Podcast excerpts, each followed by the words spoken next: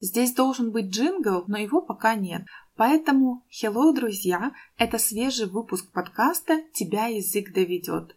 В данном подкасте мы рассуждаем на тему, кому, когда и, главное, зачем надо учить иностранные языки, как это делать без танцев с бубнами и магических заклинаний, а главное, сколько времени на это реально потребуется. Также обсудим животрепещущие вопросы касаемо школьного английского, языковых экзаменов, учебников и многого другого. И вообще цель подкаста заключается в том, чтобы язык довел вас туда, куда вам нужно, а не до белого коленя в процессе обучения. Поэтому Let's go! Hello, друзья! Сегодня будет очень необычный выпуск подкаста. Здесь не будет экспертного какого-то контента. Все, что я вам обещала в других выпусках, я, естественно, запишу и выложу. Но сегодня это будет некая такая моя история. Кто я такая, какой путь я проделала, чтобы стать тем, кем я являюсь сейчас с чем я могу помочь, кто ко мне может обращаться и так далее. В общем, откровение одного учителя. Это про меня. То число, которое вы видите в, наза- в названии сегодняшнего подкаста, отображает количество проведенных мной уроков до сегодняшнего дня. Ну вот представьте, какая это великая цифра. Однажды я сказала себе фразу «я вырасту, обязательно буду учителем». Наверное, я сказала себе это где-то примерно лет 30 назад, когда мне было 3,5-4 года.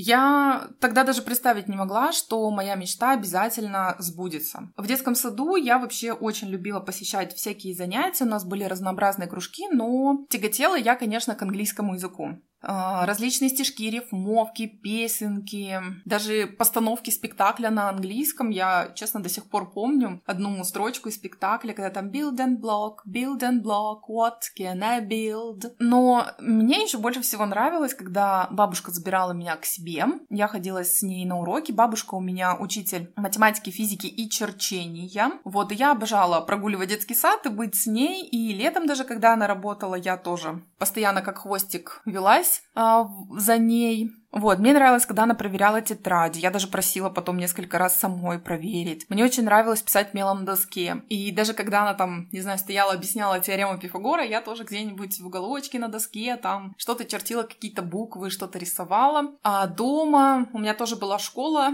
но у меня был класс из э, моих мягких игрушек. И, значит, я их рассаживала. У меня была такая парта, которая поднималась, и с другой стороны была просто некрашенная доска. От бабушки у меня был кусочек мела, и я, значит, им там что-то чертила, писала или делала вид, что это они что-то написали. Я такая стою, проверяю, исправляю ошибки, в общем, ругаю их. А, ну, вот такие вот э, были мечты, такие вот были игры, которые, собственно говоря, и стали реальностью. Помню, конечно же, свою начальную школу, когда наши первые учительницы, разные походы с классом и так далее, но в то же время я вот ощущала как раз-таки нехватку именно учителей, часто по иностранному языку. Бывало так, что у нас не было уроков. Периодически нас, э, я, например, учила то немецкий, то английский язык. То есть, ну, в зависимости от того, какой преподаватель был в школе на тот момент. И мое, конечно, желание работать в школе, нести свет, быть там справедливым учителем, потому что иногда а, несправедливость, такой а, крики постоянные со стороны других учителей меня очень расстраивали. Я думала, блин, ну вот я буду нести свет, я буду не такая, как они, вот все поэтому.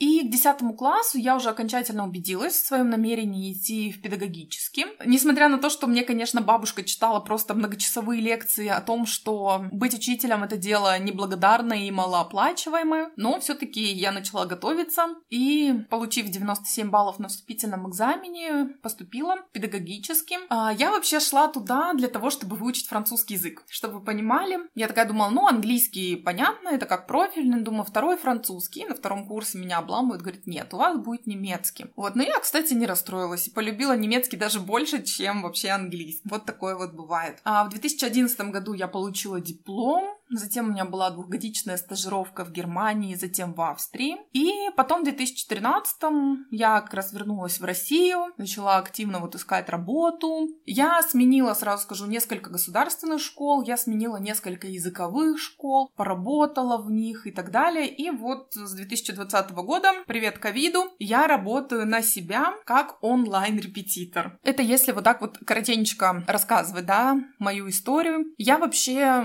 у меня были периоды периоды, когда, конечно, я такая думаю, блин, зачем я туда пошла? Это вообще не мое. Впервые я стал, с таким а, столкнулась именно на практике в институте. Это был четвертый курс. Я такая думаю, я сейчас пойду на уроки, там покажу э, и школьным учителям, и детям, что я такой классный педагог. Вот смотрите, чему меня научили.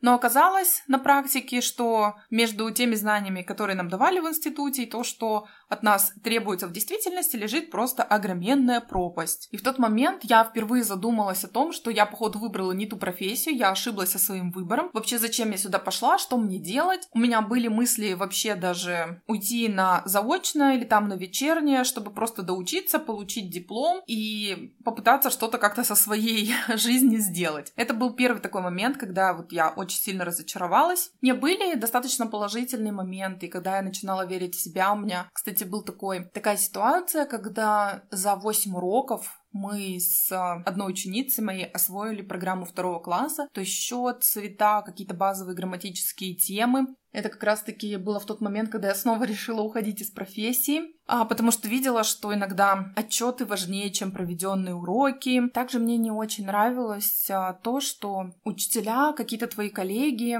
и вообще некоторые люди считали, что учитель находится по одну сторону парты, ученики по другую сторону, и у вас типа некое такое противостояние. Хотя для меня и ученики, и учитель делают одно общее дело. Поэтому сказать, что они находятся в какой-то оппозиции, это очень странно. Потом, конечно, я узнала, что бывает еще оппозиция между, такое противостояние между родителями и учителем, особенно там классным руководителем, коим я тоже была два года. Конечно, сталкивалась и с некоторыми амбициями родителей, которые что-то не смогли или не могут э, делать в своей жизни, пытаются через детей как-то повлиять. Меня, конечно, еще больше всего расстраивает вот тот самый культ отметок, ну, они же оценки, да, по-другому, а, которые создают и ученики, и учителя, и родители. Вот эта вот погоня за пятерками, за четверками, вот это, знаете, бессмысленное, беспощадное. Я положу там все, что угодно, я принесу любую жертву, дайте мне только пять, дайте мне только четыре, какие-то вот угрозы и все прочее, я вообще этого не понимаю. И как раз-таки названные вот эти вот некоторые факторы и являлись причиной того, что я решила уйти э, из государственных школ. Я понимаю, что школы разные бывают, но единая такая концепция, она в принципе прослеживается. Поэтому как бы мне это не очень нравилось. Плюс еще чаще всего считают, э, ну вот, что школа это типа такое место, где получают знания. Ребят, come on, 22 год, на дворе 21 век. У нас все знания есть в одной маленькой штучке, которая называется телефон. Подключаешься к интернету, и у тебя этой информации, этих знаний просто завались. Вот серьезно. Короче, все можно найти в Гугле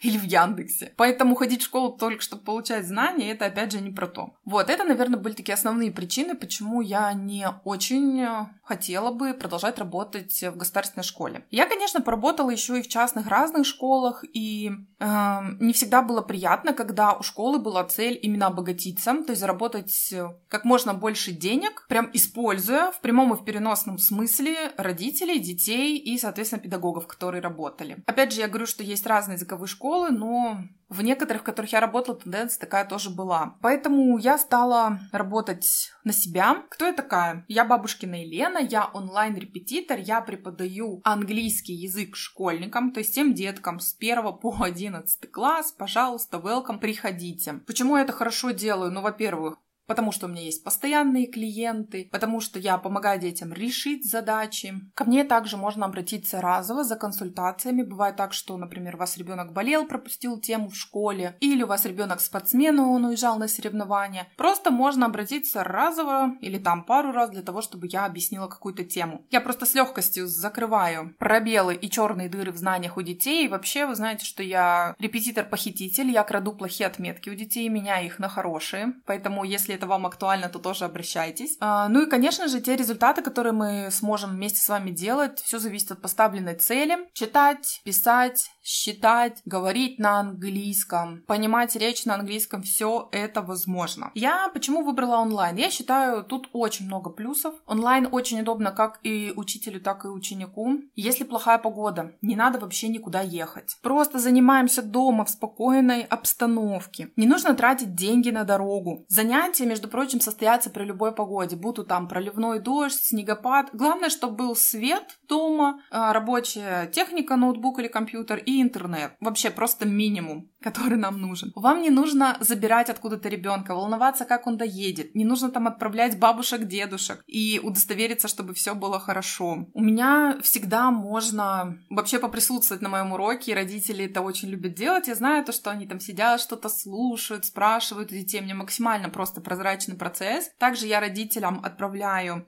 видео с уроков. А, вам не нужно будет делать с ребенком домашнее задание, потому что у меня процесс обучения настроен и заточен под то, чтобы ребенок сам сначала с моей помощью, а потом и самостоятельно справлялся с домашним заданием, чтобы он справлялся еще и с классными заданиями, которые проходят в классе, самостоятельно хорошо и отлично писал тесты контрольные, ну и, конечно же, главное, чтобы он был уверен в себе, чтобы процесс изучения английского доставлял ему удовольствие, и чтобы потом он этот язык, он или она этот язык могли применять. Вот, собственно говоря, такие вот у меня основные задачи. Если вы хотите узнать обо мне больше, то подписывайтесь на мои профили в соцсетях, ссылочки все будут в описании. Ну и до встречи на уроках. Ну и как я обычно говорю, на сегодня my English is finish. Поэтому где бы вы ни слушали этот подкаст, ставьте лайки, звездочки, пальцы вверх, оставляйте комментарии, пишите ваши вопросы, а главное подписывайтесь. Ну а мы услышимся уже в следующем выпуске. Всем bye-bye!